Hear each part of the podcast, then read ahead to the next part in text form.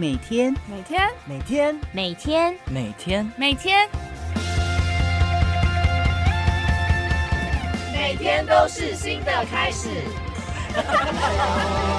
是新来的，坚持一步一脚印，挥洒生命和热情，我的青春向前行。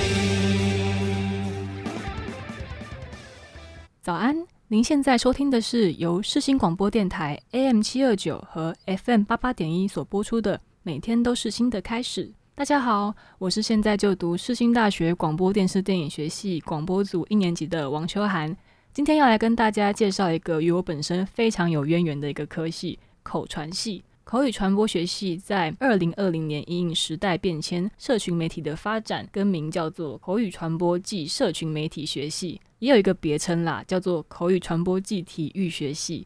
因为我们世新的啦啦队呢，在大专院校啦啦队锦标赛里面混的是风生水起，其中就有很多队员来自口传系。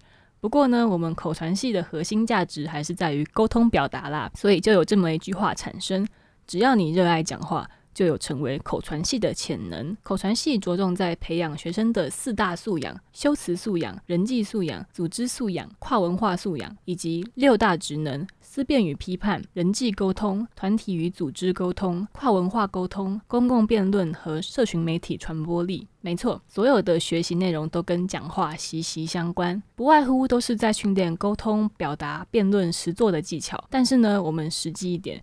如果我刚刚讲那些一大串，在你今天面试的时候，你肯定是背不出来吧？光是紧张都来不及了，还要背一堆 slogan，这样太不实际了。我现在教你们一句话：完胜。当教授问你口传系在学什么，你就说如何用最准确的文字去表达你的想法，不夸张。我本人去年去面试口传的时候就这样讲，你就会很踏实的在教授眼中看到一丝肯定的眼光。我参考一些口传系学长的心得，他们说口传系有很多特色课程。像在直化研究中，老师会带领同学进行田野调查，练习实地去做深入访谈。组织传播是会让同学发挥创意，像是如何将五百元现金创造出最大的效益。这让我想到口传系上有一个蛮新的特色组织，叫做口传种子。它是一个类似于世新新传人的形象大使组织。它的活动有很多，还会对外举办模拟面试跟口传的营队，又有点像是系学会。还有很多课程，像是训练美姿美仪、简报制作或是演讲主持。感感觉又有点像是一个包山包海的社团。详细资讯呢，可以在 IG 搜寻世新大学口传种子，里面有更多的最新消息。接下来要以我个人的经验来详细跟大家介绍口传系的面试。虽然说传播科系的面试不会像商管学院那么拘谨，但口传系跟我面试的另一个科系广电系比起来，是气氛比较凝重的。会有一个学长姐跟你解说面试的规则，像是第一关进去的时候要先抽两张颜色不一样的纸，上面会有一个中文跟一个英文的文章要朗读，读到教教授喊。停为止。不过啊，不用紧张，说怕记不起来学长姐的解说啦。进去之后，教授还是会跟你讲你现在要干嘛。只是有很多西装笔挺的学姐带着你，所以整个气氛还是蛮正式的。口传的面试分为两关，一关大概是四分钟，分别有两位教授。第一关进去就是先抽两张中文跟英文的文章，内容通常都跟传播有关。我记得我很幸运抽到两张都是在讲 podcast，大概念两三句，教授听够了就会喊停，然后可能会顺着你的文章去跟你延伸问一些问题。像我念了两篇 podcast，所以教授就问我说平常。我在听 podcast 吗？我就回答我在听瓜集，因为喜欢闲聊互动的那种感觉。接下来另外一个教授就会问我关于备审资料的问题，因为我上面有放蛮多我经营 YouTube 频道的经历，那这点还蛮吸引口传系教授的，毕竟他们全名叫做口语传播暨社群媒体学系嘛。到了第二关，一样是两位教授。其中一位教授看到我劈头就问说：“为什么来我们系？我有什么特长是值得被录取的？”我很快就掰了一些理由，说我高中全勤啦，我经营自媒体啦，反正就是极力的露出一个诚恳又清澈的眼神，给教授一种录取我，我就是要来口传的那种感觉。最后，最后再提醒大家一点，一定一定要去看你面试的科系的那个课表，然后尽量记得三个你有兴趣的课程，因为口传系老师真的有问我这一题，我差点就被问倒了。我讲了两个，第三个我实在想不到，就讲了一个别科系的课，